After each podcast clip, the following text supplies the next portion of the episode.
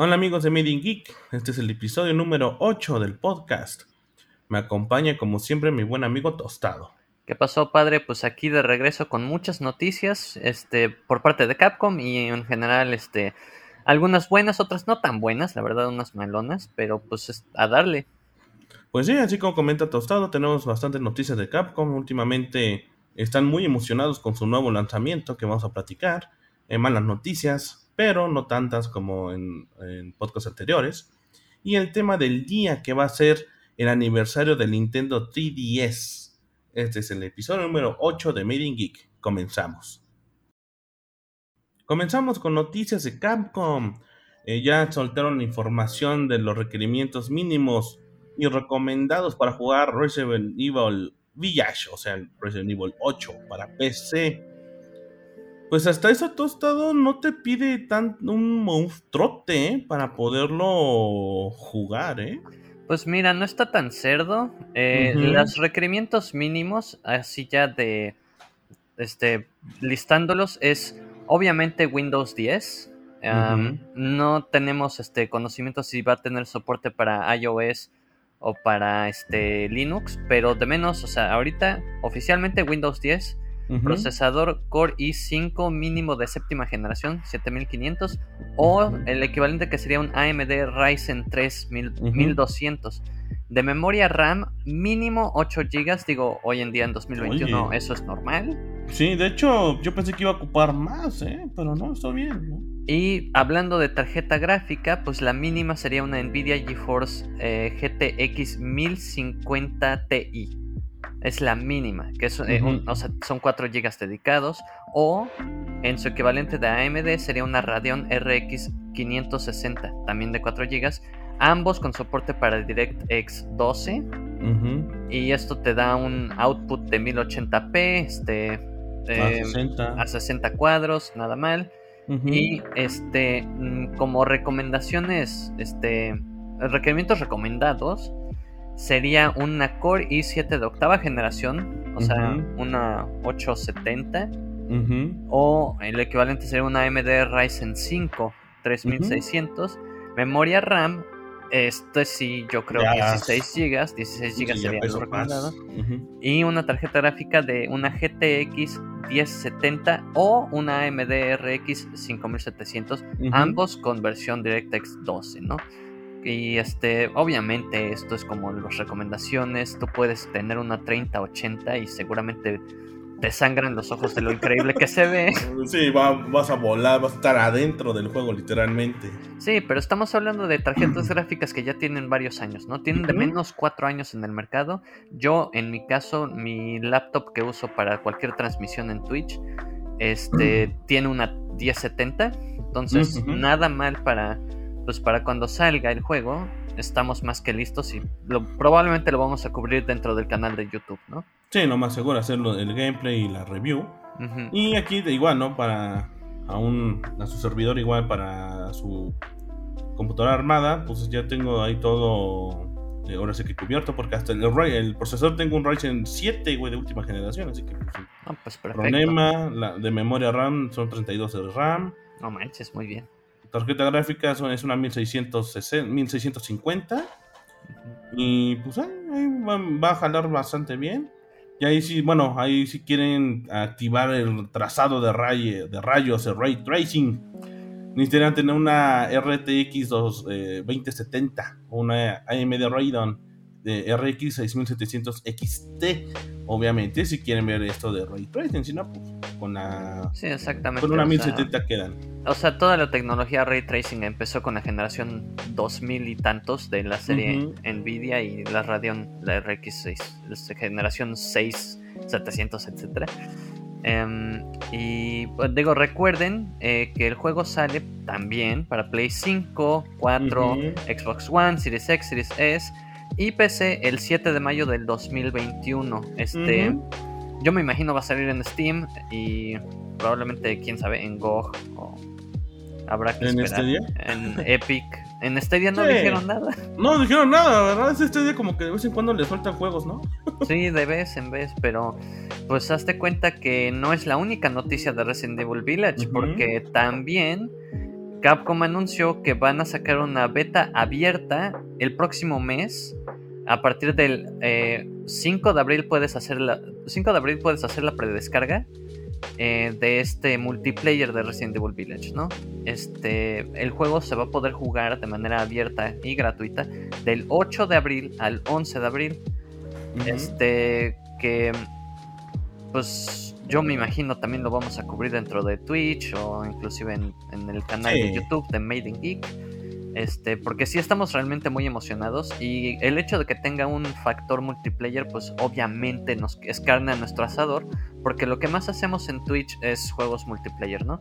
De hecho, eh, ya está en la vuelta de la esquina, ¿eh? O sea, literalmente es de esta semana a la otra. de dos semanitas ya está esta beta abierta. Bueno, una semana y media va a estar esta eh, beta.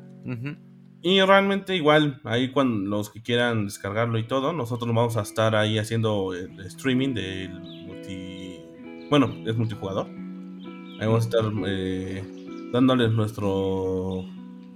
¿Cómo decirlo, Tostado? Pues nuestras impresiones. Nuestras, impresiones, qué tal nos pareció, si tiene futuro, porque lo malo de... Fíjate lo que, me, lo que pasa con Capcom, que sigue buscando esta fórmula de eh, implementar un Resident Evil online y que quede bien. Ha tenido varios este, modos, intentos, y siempre hay errores o. Quedan cortos. son fracasos. Ajá, exacto. Digo, yo me acuerdo, eh, uno muy sonado y de hecho desarrollado en Vancouver fue eh, Operation Raccoon City. Por ahí de 2011, me parece. Y 2011-2012 y el juego pues desarrollado por Slant Six fue un desastre. Y fue un desastre no por el estudio desarrollador sino por el mismo Capcom. De que decía no es que nosotros lo queremos así y así y pues Slant Six originalmente trabajaban en Socom en la franquicia de Socom. y pues este o sea dices no manches ellos tienen que saber lo que están haciendo pero mira ojalá no hay no es normal que un juego de terror tenga un buen multiplayer es raro los que tienen eh, este modo de multiplayer de, terror y les queden bien.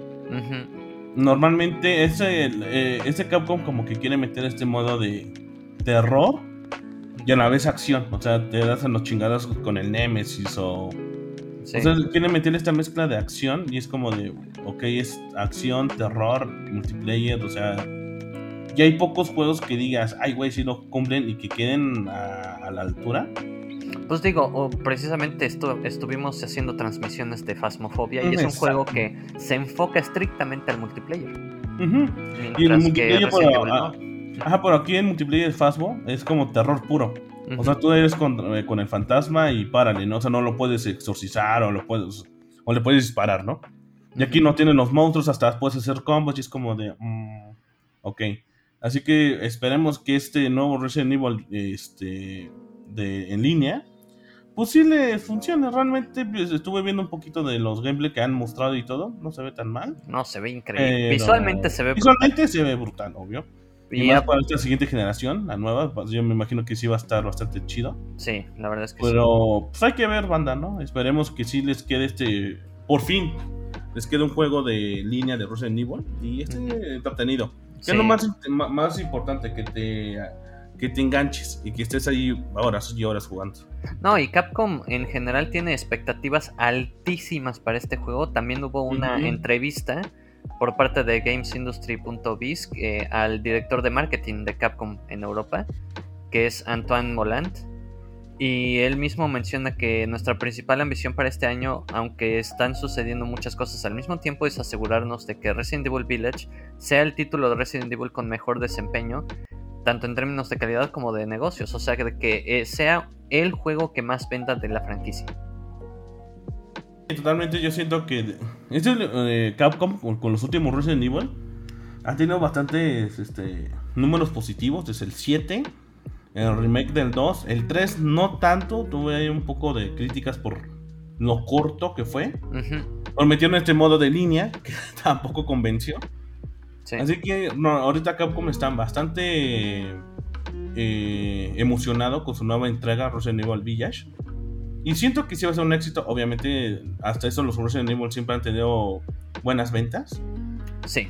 Y últimamente Capcom con su rachita que ha traído, la neta, sí va a ser un éxito este juego. Igual, ya como habíamos comentado, vamos a estar ahí informándoles de todo la referente a este nuevo juego, vamos a tener gameplay y todo.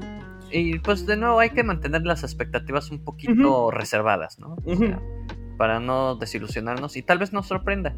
Pero pues a ver qué sucede. De cualquier manera, el gameplay, o sea, la campaña de historia no manches, esa también la tenemos que cubrir en el canal. Sí, totalmente. O sea, la historia eh, se ve tan. Ah, me llama mucho la atención. Si quiero jugarlo luego, luego. Para entender un buen de cosas, el saber por qué hay hombres lobo. y esa duquesa enorme, ¿no? Que ya hay tanto fanservice de ella que. que ya da miedo, ¿no? Tantas cosas que le han, han hecho con ese personaje. Y pues para cerrar el tema de Resident Evil, también, este, pues se reveló el nombre oficial de la siguiente película de Resident Evil, que esta, pues, tengo entendido, es Full CG. Y se llama Resident Evil Welcome to Raccoon City. Que es una nueva versión de los eventos que tomaron lugar en Resident Evil 1, el original, ¿no? Toma lugar en 1998. y pues hazte cuenta de que los. Eh, es una nueva versión de Chris y Claire Redfield Jill Valentine, Leon Kennedy, o sea, los clásicos, los clásicos con sí, es, un, es un reboot total, ¿no? De toda la saga de Resident Evil. Pues no es un es más bien una reimaginación de los eventos de esos, de Resident Evil 1 y 2. Y pues esperemos verla para el 3 de septiembre de este año, que la verdad, sí, yo creo vamos a tener que cubrir de la, misma manera que el corte de Zack Snyder, que nos sí, y llegamos con la nota caliente. Entonces, pues a esperar, ¿no? Espero que esté buena esta película. Porque igual, bueno, estas las películas, es, las de CGI, bueno, les ha ido mejor que a las entonces esta Mila Jojovic, ¿no? Lo de Mila Jojovic es como de, güey, no mames, nada que ver, ya es una madre. Ah, de hecho, bien curioso, todo esto te iba a comentar. Este, habíamos comentado hace como un bastante podcast atrás de que iba a salir la película de Monster Hunter. Ah, ya salió, güey. Y ahorita me acordé por Mila Jojovic, güey.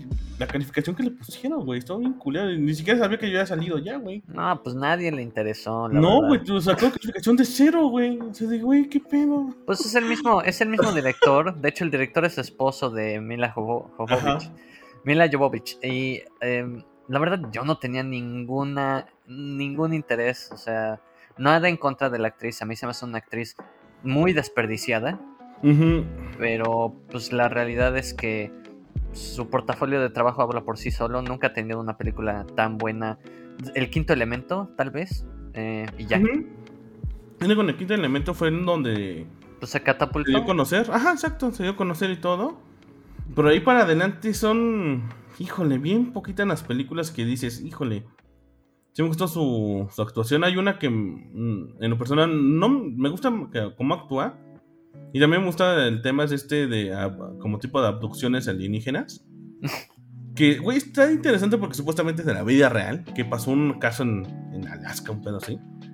Que era que gente comenzó a ser abducida por extraterrestres y todo. Ajá. Pero pues al final pues, es como un falso documental. Pero pues te clavas, ¿no? De, ah, sí, en hechos reales, ¿no? Pero pues cuando dicen eso, pues es más falso que nada, ¿no?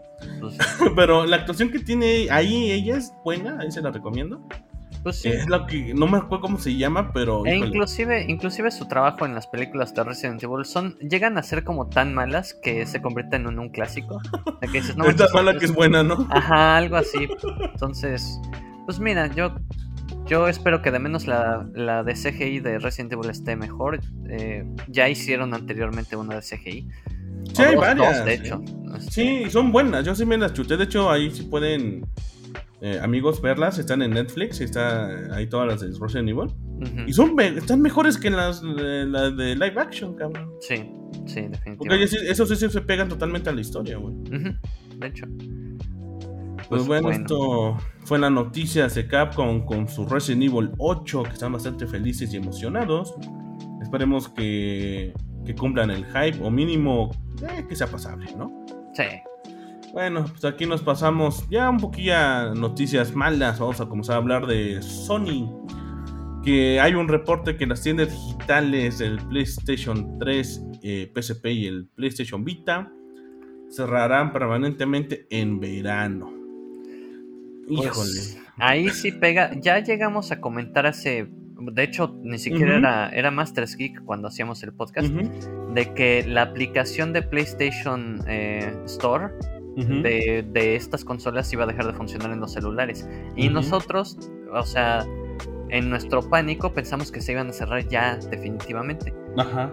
Lo, cual fue falsa alarma, pero esta ocasión sí se tiene el rumor, o sea, muy fuerte, que las tiendas digitales de PlayStation 3 y PlayStation Portátil eh, el próximo 2 de julio llegan a su fin. Así, el 2 de julio se acabó poder comprar juegos que tenían en el PlayStation Classics, PlayStation 2 Classics. Este, tú, yo me acuerdo, padre, los episodios de Siren. De Siren, los juegos de Classic de Los Simpsons, de Metal Gear, o sea, todos los de Play 1. Sí, los de Play 1. este, llegaron a tener algunos de PlayStation 2, pero en ah, general cualquier DLC, cualquier eh, extra adicional a cualquier juego que tuvieran, el 2 de julio es el último día en el que pueden ir y comprar cosas para esa consola. Y de manera posterior, el PlayStation Vita eh, tendrá pues el mismo final, pero el 27 de agosto de 2021. Entonces es súper triste porque de momento no hay algo...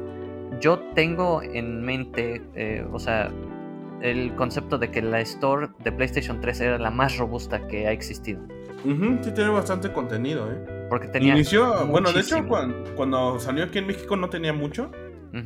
Pero con el tiempo fueron metiéndole y sí. Fue una de las stores que sí tienen bastante contenido, bastantes juegos, películas también y todo. No, pues ahorita tú entras y te encuentras con un mar de juegos de PlayStation 1, de PlayStation 2, juegos eh, inclusive gratuitos, o sea. del, eh, del Vita, del PSP. O sea, lo que me estaba padre del Vita que puede jugar ahí los del Play 1, o sea, es una lástima para los que tengan, los que tenemos esas plataformas. Que pues ya, bueno, pues sí, es, al final de cuentas, mm, ya acabó su ciclo, ya lleva mucho tiempo. Pero, eh, pero es que ahí, padre, yo creo que Sony debería de tomar cartas en el asunto y decir, vamos a hacer una Ah, o sea, vamos a transferir todo esto tan robusto que teníamos al PlayStation 5. sería bueno, ¿eh? Espero que en un punto... Este, yo siento que también puede ser que, como sean pedos de derechos de autor, ves que el copyright todo ese pedo se va, se tiene que como que pagar. Renovar. renovarse y todo eso. Yo creo que Sony va, pues vamos a cerrar y ya lo que podamos lo salvamos y lo renovamos, y no, pues ya desde cero de nuevo en el PlayStation 5. Sí. Pero siento que sí va a desperdiciar mucho contenido que tiene en estas plataformas. Y que llegara para PlayStation 5 sería, hombre, una joya, imagínate. Pues sí, digo, yo me acuerdo, me trae memorias muy este, padrísimas de cuando el Wii cerró su tienda, Que me gasté 100 dólares de una noche así, del último día, 100 dólares, ahí se fueron y me compré varios juegos de Super Nintendo, Nintendo original, Genesis, este, pero pues igual y vuelvo a aplicar esa. sí, oye. No, yo sí, esto de, de juegos de PlayStation, desde que comenzaron a ver estos rumores, pues yo sí agarré mi PlayStation 3, lo desempolvé, comencé a descargar todo lo que tenía. Sí. Y es una joya, ¿eh? realmente dije, güey, valió la pena haber hecho esto y la mano está muy, muy chido. Sí. Y así que, pues sí, banda, así que recuerden, el, para las tiendas del PlayStation 3 y PSP, va a ser el 12 de julio de este año. Y para el Vita va a ser el 27 de agosto. Por si quieren descargar todo lo que tenían ahí, es el momento. Ahí les paso un dato bastante curioso del PlayStation Vita. Que eh, el PlayStation Vita, un problema que tuvo fue la memoria que tenía, que solamente la vendía Sony. Pero, oh sorpresa, eh, apenas me enteré que en Amazon eh, venden un adaptador y tú ya puedes meterle una micro SD a tu PlayStation Vita. Ah, mira. Ajá, no sabía hasta apenas este, estuve buscando unas cosas del Vita, porque unos juegos que quería buscar, que al final sí no se pudo encontrar y los pedí. Y vi ese, este adaptador y cuesta como 200 pesos más o menos. Así que gente, banda, pues, aprovechen, eh, métanle una memoria micro SD, descarguen todos los, que los juegos que tenían ahí porque pues sí, ya falta poquillo para que cierren estas tiendas digitales Definitivamente. Y pues seguimos con. Otra noticia de Sony. Otra noticia de Sony. Que ya habían comprado Crunchyroll, que ya estaban bien felices, pero al final, pues podría ser cancelada. La adquisición. O sea, adquisición por riesgo de monopolio. Disney. Disney, ahí nos escuchas. Disney, ¿cómo están todos? ¿Ya vieron la nueva serie? bueno, pues sí, sí, este, sí, se la jalaron con esto, pero bueno. Pues sí, eh, Sony ya había, eh, bueno, había quedado con un acuerdo con Crunchyroll por un millón ciento mil millones de dólares. Aunque muchos esperaban que esta transacción se realizaría sin muchos problemas, recientemente se dio a conocer el Departamento de Justicia de los Estados Unidos, me recuerdo a la de la ley y el orden, este nombre. Ándale. No, tum tum.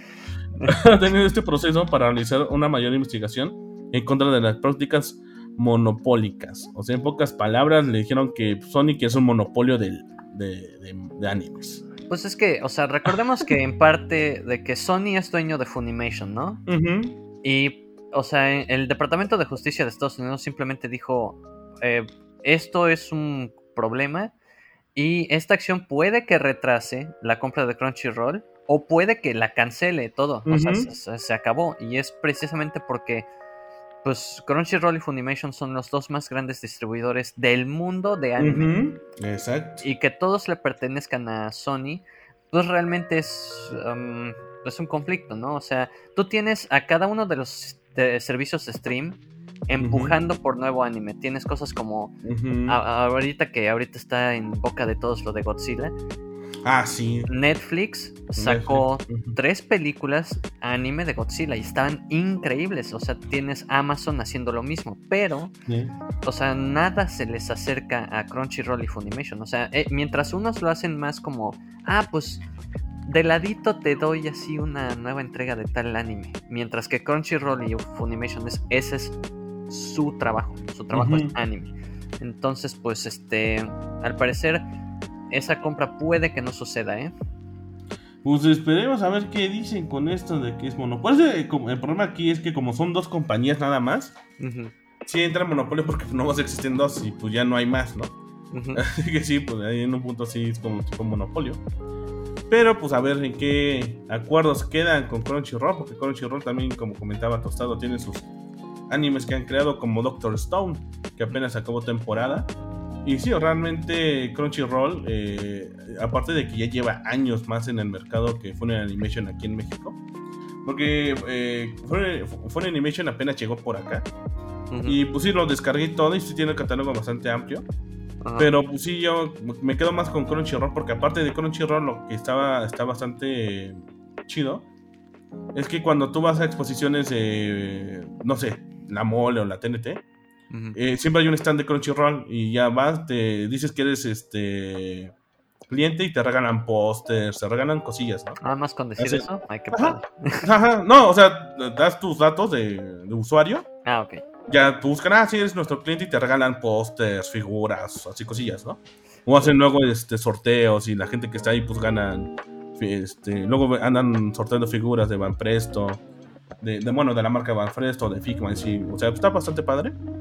Así que como que Crunchyroll sí está, pesa un poco, yo siento que pesa un poco más aquí en Latinoamérica que Funny Animation por esta interacción que tiene con el público.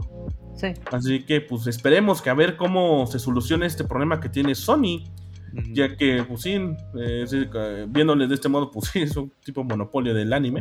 Pues sí, pero si te quieres poner, o sea, si queremos ser congruentes, a, a Disney le debieron hacer la misma hace mucho tiempo.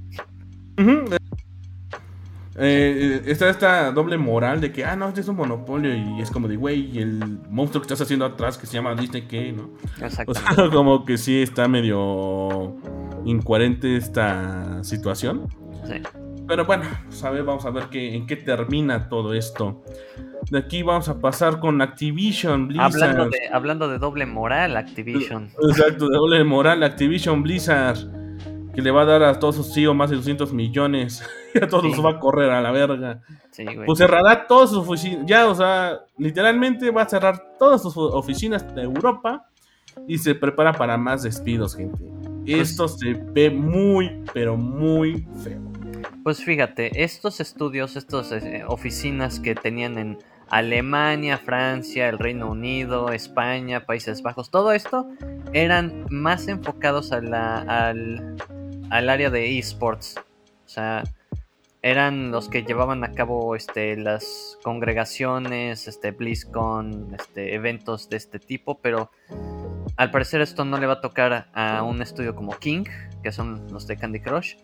Sin embargo, pues, o sea, estamos hablando de aún más despidos. Si el año todavía no se va a acabar, yo no sé qué va a suceder. Cabrón, no llevamos ni medio año y estos güeyes están cerrando oficinas por todos lados. Sí, no, y, en plena pandemia, güey. En plena pandemia, digo, ni siquiera es el tercer mes, o sea, literalmente como el meme de de Mon con Homero de güey, nomás lleva tres meses y ya está tronando, cabrón. O sea, está muy cabrón esta situación de Activision y Blizzard. Y pues bueno, lo bueno que bueno no afectará a los equipos de desarrollo de soporte. Pero de todos modos sí va a haber gente que va a perder empleos y más en estos momentos muy difíciles que se está pasando en la pandemia y más en Europa. Sí. Hay que recordar que están en confinamiento total de nuevo. Esto, o sea, es confinamiento este, puta.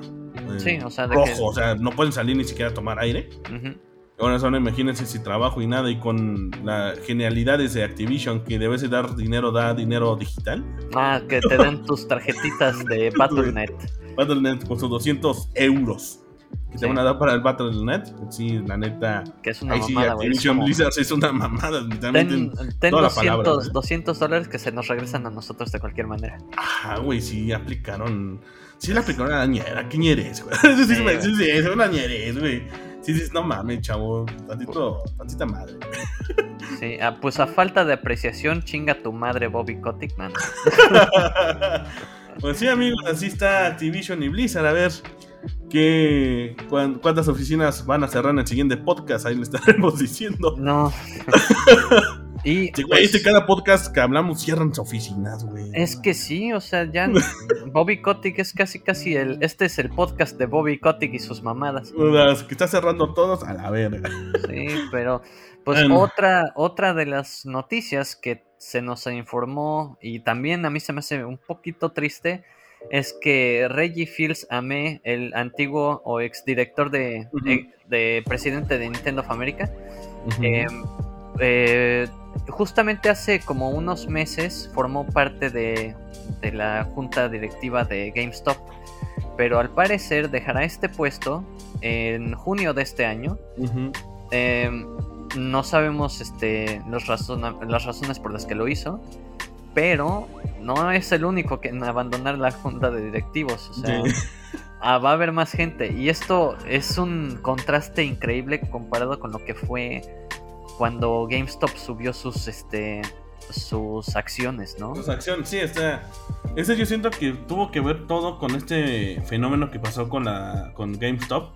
Si recordamos que habíamos platicado en un podcast anterior, de que GameStop sus acciones subieron estúpidamente de un dólar a Ah, mil dólares. Sí, una pendejada. mil dólares por acción. Así que hubo un, hubo muchos problemas. De hecho, esto es una. Siento que es repercusión de todo esto. Sí. Porque muchos dicen, ah, no, este. Le dimos en la madre a, los empresarios, a Wall Street. Yo, sí, no. O sea, sí le dieron un susto, pero se chingaron a otra gente que ni la debía ni la temía, cabrón. No, y este. O sea, inclusive ellos mismos dicen, está muy volátil. O sea, ¿tú crees que Reggie vio eso y dijo, uy, padrísimo. No, Reggie dijo, así como sube, así va a caer. Sí, dijo, no, esta madre no, no tiene cimientos, no, esta madre va a caerse en, tarde que temprano. O sea, no es algo sólido. Porque al final de cuentas, una acción te puede costar un dólar y al día siguiente te cuesta 100 dólares y luego la otra semana te cuesta 50 centavos. No, y simplemente. Luego mil dólares, es como que no. Lo inflaron, lo inflaron de manera muy sintética. Sabemos que GameStop no tiene un valor agregado desde hace años y el que suban tus acciones fue una troleada, no fue un, un hecho de que, ah, cambiamos nuestro modelo de negocios y estamos implementando otras. No, no hicieron nada. Simplemente Reddit, ahí se metieron a hacer un desmadre y ya. Sí, o sea, fue una. Híjole, nomás fueron una turba ahí para hacer este desmadre. Y pues sí, o sea, o sea, sí. Sí le enseñaron algo a los lobos de Wall Street, pero pues, como comentaba anteriormente. No, más bien aprendieron de que, o sea, no cualquiera es lo, suficientemente inteligente como para... O sea, ¿cuánta gente que le metió mucho dinero para molestar a los de Wall Street terminaron perdiendo mucho dinero? Yo sí conozco gente. Sí, exacto. O sea, al final de cuentas es como de duda. O sea, nomás gastaste para hacer una broma a unos güeyes que están en la bolsa. para el chido. Tu cotorreo, ¿no? Y sí, o sea, muy triste esto de GameStop. O sea, que al final de cuentas eh, se sintió que, dieron un golpe, pero al final de cuentas no fue nada. Simplemente fue como aventándose una bola de lodo y echarse a correr y ya. O tocar el timbre y echarse a correr y vámonos, ¿no? Pero bueno, pues este fue lo de Reggie que ya de plano dijo, no, esta madre no, ni, no, ni siquiera sé hacia dónde va, mejor me bajo del barco antes de que pase algo más feo o algo que sí tenga una repercusión mucho más grande. Sí. Pero bueno. Bueno amigos, pues estas fueron las notas de esta semana. Eh, el tema vamos a platicar, va a estar bastante padre, bastante nostálgico. Va a ser el aniversario del 3DS. Sí, ya su aniversario. ¿Qué, número de aniversario es? 10. 10 aniversarios. Y todavía ahí sigue el 3DS, cabrón. Bueno, técnicamente ya está. Técnicamente ya no, pero pues sigue, vendiendo, ¿no? Lo poco. Bueno, el stock que todavía queda. Pues bueno, amigos, así que vamos a continuar con el tema del día. Así es, amigos, es el aniversario de Nintendo 3DS, el número 10 de hecho de su aniversario, pues, eh, ¿qué podemos hablar de esta gran portátil tostado? tenemos tantas... Pues desde el principio, ¿no? Vamos a... Este, el pasado 27 de marzo, pues se cumplieron los 10 años, ¿no? De la salida del 3DS, que fue también en un 27 de marzo de 2011. Esta consola, eh, pues siendo el sucesor de una consola que es la más vendida de Nintendo hoy en día, el Nintendo 10. El 10. Este, el 10 vendió 150 millones de unidades, ¿no? Ya para el momento en el que el 3DS sale en 2011, teníamos ya los smartphones. O sea, obviamente en 2011 no es lo que son hoy en día, pero ya eran, eh, ah, pues, tecnología que tenías a la mano para jugar, comunicarte, cosas así. todo. Eh, y por lo mismo, el ambiente de una portátil en 2011 no era lo mismo para Nintendo, ¿no? De ahí que cuando salió a un precio de 250 dólares, dólares estadounidenses, em, no empezaron las ventas tan bien como esperaban. Mucho menos siendo el sucesor de una consola tan exitosa. El 3DS posteriormente tuvo que recortar su valor eh, en, el mercado, su precio, a creo 200 dólares. lo, redujeron bastantito a los meses, a los 5 meses más o menos. Sí, porque no, no se estaba vendiendo nada, o sea, muy poco. Y aparte, el, el de lanzamiento tenían como tres juegos, ¿no? O sea, tenían que era Pilot Wings Resort, tenían este... ¿Cuál era el otro? Ah, era Mario, ¿no? No, no tenía ningún Mario, güey. De hecho, no, güey. Tenían así nada más el Pilot Wings Resort y. Este. ¿Cuál era el otro? Que preinstalados, ¿no? Eh, Resident Evil Mercenaries de 3D. Ah, Mercenaries, sí, es cierto, güey. Tenía... Ese para que estaba bueno, eh. a mí sí me gustó, güey. El, el que sí llegó y dijeron, ah, no manches, esta es la carta fuerte, era Street Fighter 4. En 3DS, o sea, que decíamos, no manches. Pero pues definitivamente no estaban bien las ventas y decidieron reducir el precio y fue muy sonado que en ese momento el CEO Satoru Iwata, que en paz descanse, redujo su salario para que no terminaran despidiendo a gente. A gente, no aquí algo que... ¿Verdad, Bobby Kotick? ¿Eh? ¿Verdad, Bobby Kotick? Ah, sí, que con la chingada. Hijo de su puta madre. Ah, eh, eh, habíamos comentado esto anteriormente en el podcast, que este Satoru siempre fue una persona bien, este, una persona increíble. Pues era calidad humana, güey. Una calidad humana impresionante. Y aceptar este error y decir, güey, eh, quítenme la mitad del sueldo. Pero, o sea, no toquen a la gente. No fue culpa de ellos. Fue mal movimiento que hicimos.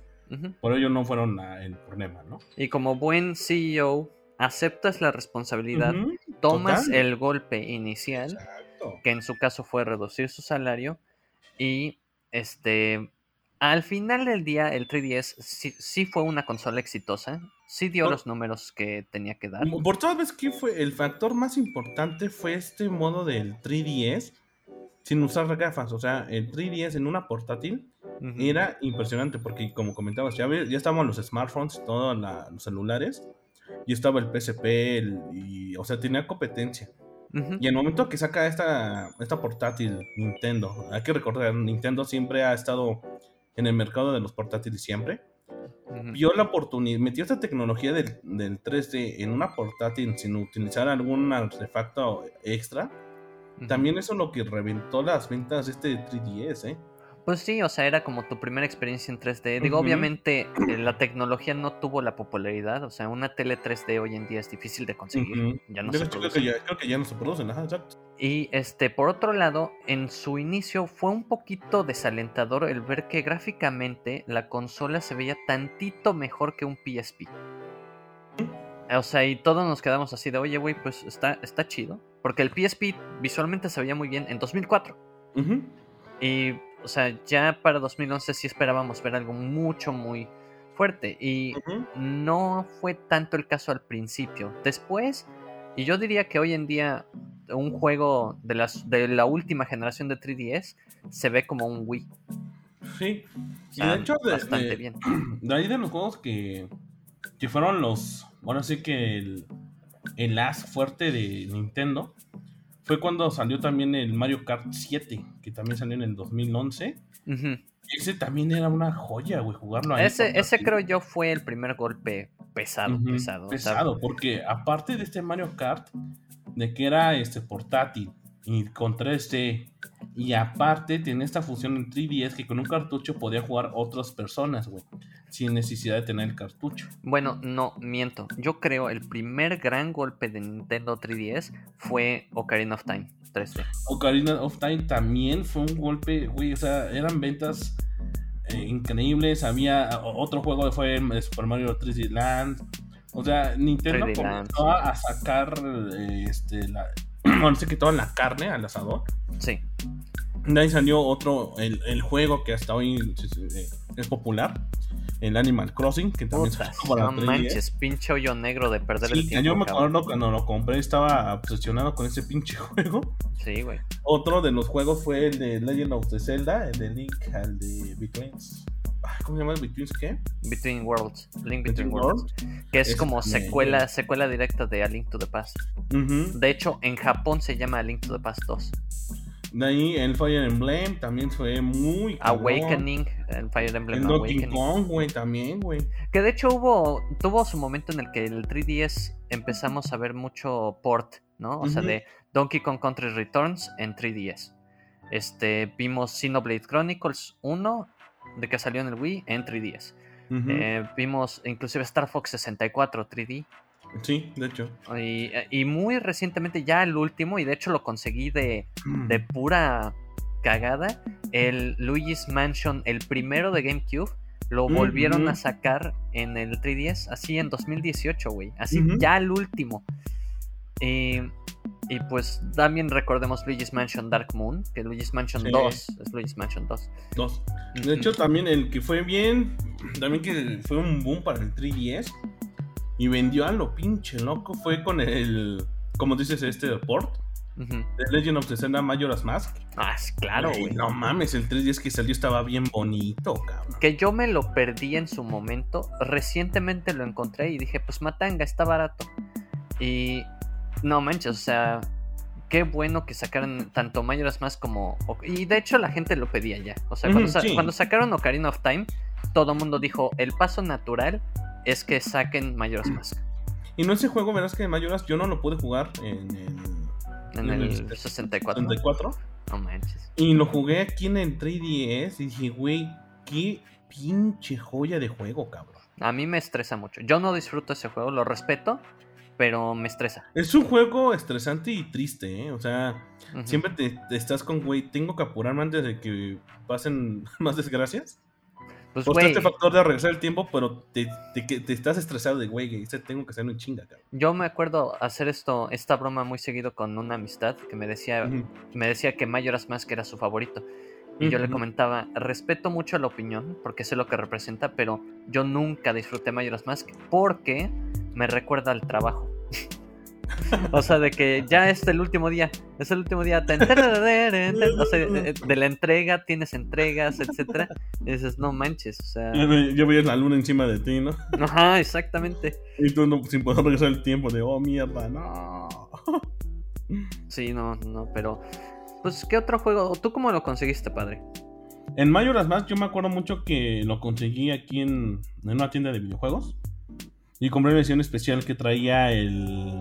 Este. El, ay, esta figura se me fue el nombre. El Kid de este. Ah, Kid Icarus. Ajá, no, no, no. En The Majora's Mask, el personaje, digamos que es el villano. Ah, este. El. Sí, el ah. Mayora, el Mayora, güey. Sí, el Mayora, bueno, este del Kid Calls, no, o sea, se me fue el pinche nombre, güey.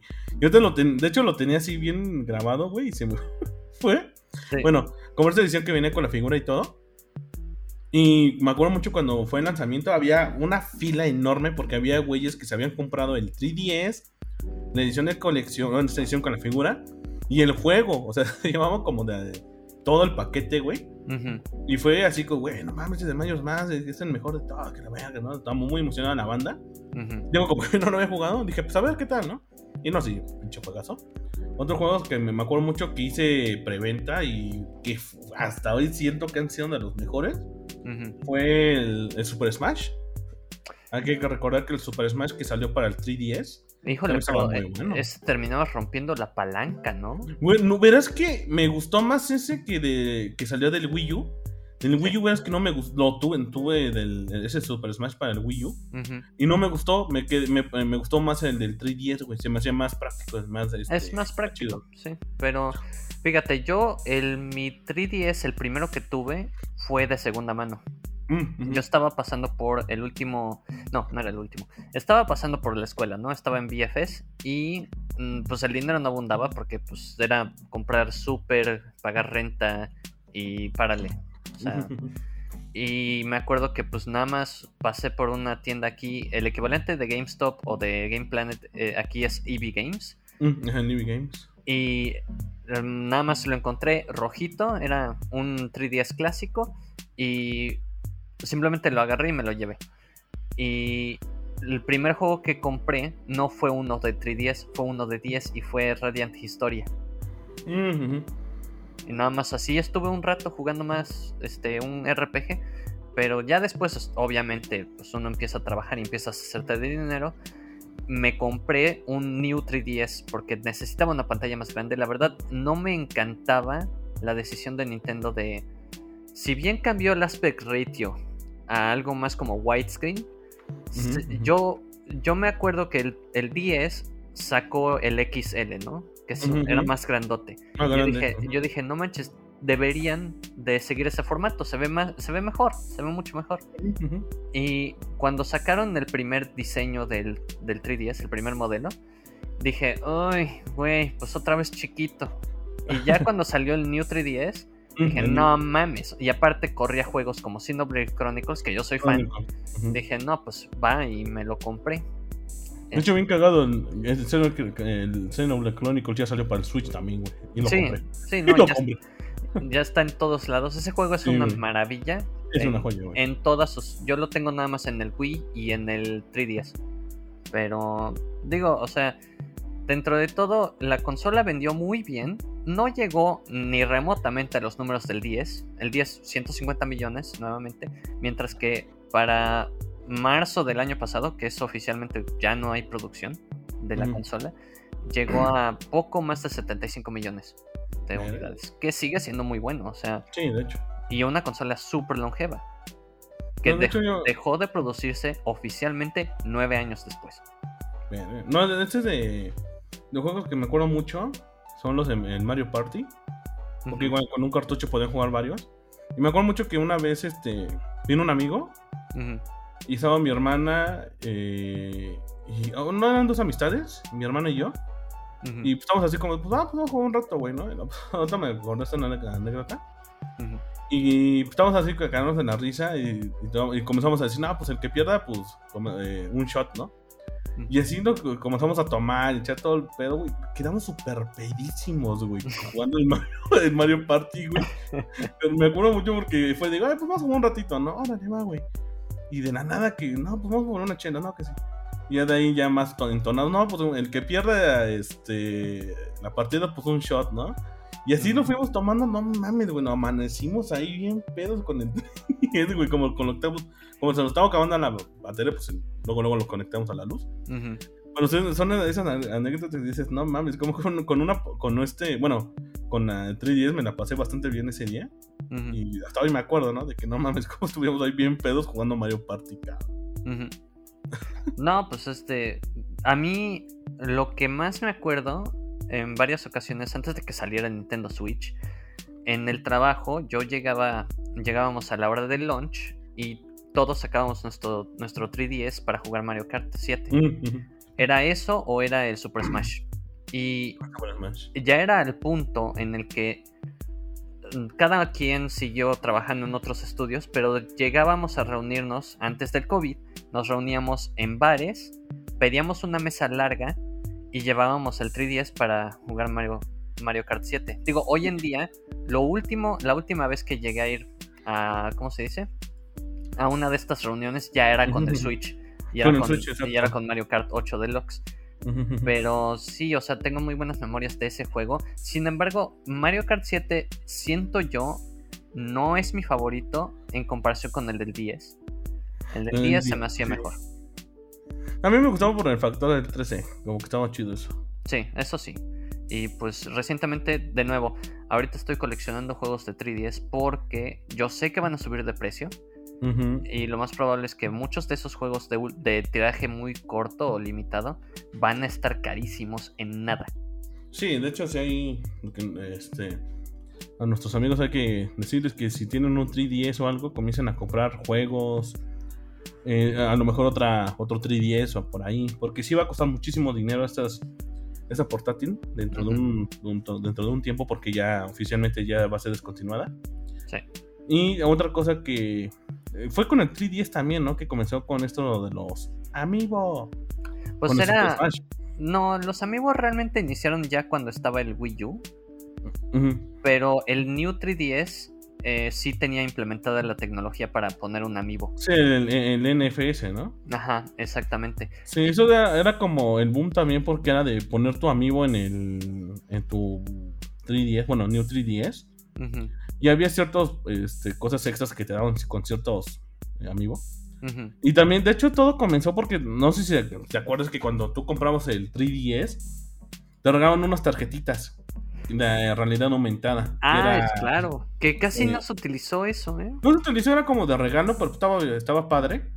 Y de ahí nació los amigos, que ya son como las figuras como tal. Y realmente, o sea, 3D es una de las, Ah, pues acuérdate, acuérdate del Street Pass.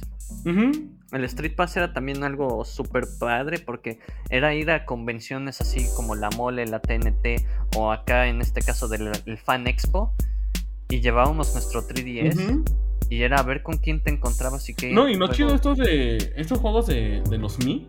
Cuando nació mucho este pedo del Mi. Que ya lo puedes controlar y cosas así. Eran los juegos que tenían 3DS para los Mi. Y como comentabas, ¿no? Que ibas caminando. Si, si te encontrabas con alguien más con un 3DS. Se sincron, como que se sincronizaban y te pasabas tu, ¿Tu el Mi? a otra persona o viceversa, ¿no? Y ya con eso hasta podías hacer misiones, quests, y te daban monedas y cosillas así. Exactamente. Y, o sea, dices, güey, o sea, estaba muy chingón este modo de juego.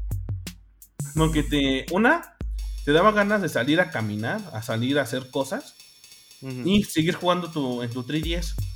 O sea, siempre estabas en conectividad con esa madre. Si vas a encontrar nuevos, nuevos amigos, nuevos este, cosas en tu 3DS eh, otro de los juegos que quiero mencionar rápido, que soy súper fan de este juego, que es este, ¿cómo se llama este pinche juego? Es un, es un crossover de Capcom con varias así como franquicias, que se llama Project X Zone. Ah, sí, no manches. Ese, güey, tengo los dos, qué joya de juegos son esos dos, eh. Pues mira, yo me los perdí. Ah, de la misma manera también me perdí Yokai Watch. Eh, este, Etrian Odyssey tampoco le entré, pero la verdad soy un poco más de vieja escuela y me metí más a tipo Metroid Samus Returns o me acuerdo mucho, muchísimo de cuando anunciaron el 3DS en el E3, mostraron un demo de Metal Gear Solid 3 para la consola. Inicialmente solo era un demo, era como para mostrar las capacidades y lo que terminó sucediendo es que la gente se emocionó tanto que Kojima y Konami dijeron pues sácalo. Y tuvimos Metal Gear Solid 3 en el 3DS y, y me lo compré de volada. Sí, o sea, estos juegos que son eran súper raros. Porque de hecho, si no. Como que no había mucho. Un nicho grande de aquí de, para ese tipo de juegos. Y sí, era súper fan. Mejor mucho que compré uno, quedé súper obsesionado. Lo terminé. Luego, me, cuando salió el 2, estaba súper emocionado. Realmente ahí los que puedan conseguir, porque ya siento que es un juego muy difícil de conseguir. Eh, ahí se los recomiendo. El Project X Zone. Que aquí es como todos los de Capcom que están en un mundo. hay como que son sus universos, pero es un tipo de RPG japonés, muy japonés. Y te recomiendo bastante. Hablando de RPGs japoneses, uno que también probablemente es imposible ahorita, pero, o sea, no imposible, pero tienes que pagar. Tienes que pagar. Es el Dragon Quest 8. Mm, el Dragon Quest 8, sí. Que es un port de la versión de PlayStation 2. Y ese juego es increíble. Como RPG es excelente pero para tenerlo en, a la mano es un atasque. Visualmente se ve muy bien el juego. Y este, digo, para, es mucho más clásico en su estilo de RPG. Pero sí, ese, ese yo lo recomendaría. Y en general recomendaría si hay un juego en el catálogo de pendientes que digan, ah, este lo quería comprar, pero no me di tiempo, no me di chance, este, háganlo ya. Mm, porque, ¿eh? porque va a subir de precio y pues muy buenas memorias de esta consola. O sea, muy longeva, mucho más longeva de lo que esperaba, la verdad. Sí, pues hay un chingo de joyas. Están los Fire Emblem, están Shin, eh, Megami Tensei 4. Está también Monster Hunter, ahí salió, salieron dos, si la memoria no me falla. También salió, ah, este de Dragon Ball Z. También estaba chido ese, lo tuve, no estaba Nunca lo probé, ¿no? Persona Q, ese también fue muy sonado ahí. Persona Q2 ahorita está carísimo y yo lo quería. Sí, de hecho, ese, cuando estaba aquí, también me acuerdo que estaba en este de tienda de Mix Up. Ahí lo tenían y no estaba tan caro. En su momento estaba como en unos 800, 700 pesos. Pero es, pero es que esa es la cosa, padre. O sea, el último tiraje de juegos que empezaron a salir en el 3DS a partir de 2018 o 2017 en adelante, ahorita cuestan carísimo. Sí, que ahorita de los juegos que les recomendamos que puedan conseguir son esos. Los de Pokémon todavía hay, ¿no? pues no sé, el último que compré fue eh, Ultramoon. Ultramoon y el Ultrason esta era, ¿no? Sí. Y, pero esa es la cosa, está bien raro, porque si tú vas y quieres comprarte Mario Kart 7, te sale bien barato. Ajá, sí. O un 3D World, digo 3D Land, está baratísimo, pero quieres un Persona Q2, no mames, son más de 100 dólares. Sí, porque son como comentas, son tirajes muy pequeños. Y ahora que ya se, ya se descontinuó mucho más, el tiraje se, hizo más pequeño. No, pues más, bien, más bien la gente que los revende ya sabe que te, tienen agarrado de los huevitos. Sí, cabrón. Que eso es muy molesto, pero pues así es la realidad. Pues sí. Pero bueno. Pues, bueno, este fue el tema del 3DS, su aniversario número 10. Ahí, chavos, eh, consigan todo lo que puedan. Eh, si no tienen uno, todavía lo pueden conseguir en Amazon a buen precio. Y pues son bonitos juegos. y, si, y si tienen amigos que embarazaron a la novia y se tienen que deshacer de cosas, cómprenselos. Compren de todo lo que tengan del 3DS porque fuera de coto van a costar un chingo de varo esos juegos. Así que es lo, que les recomendamos. Pues así es amigos, este fue el episodio número 8. Gracias a todos por haberme acompañado. Muchísimas gracias padre y hasta la próxima. Adiós escuchas. Nos vemos hasta la próxima amigos. Bye bye. Bye.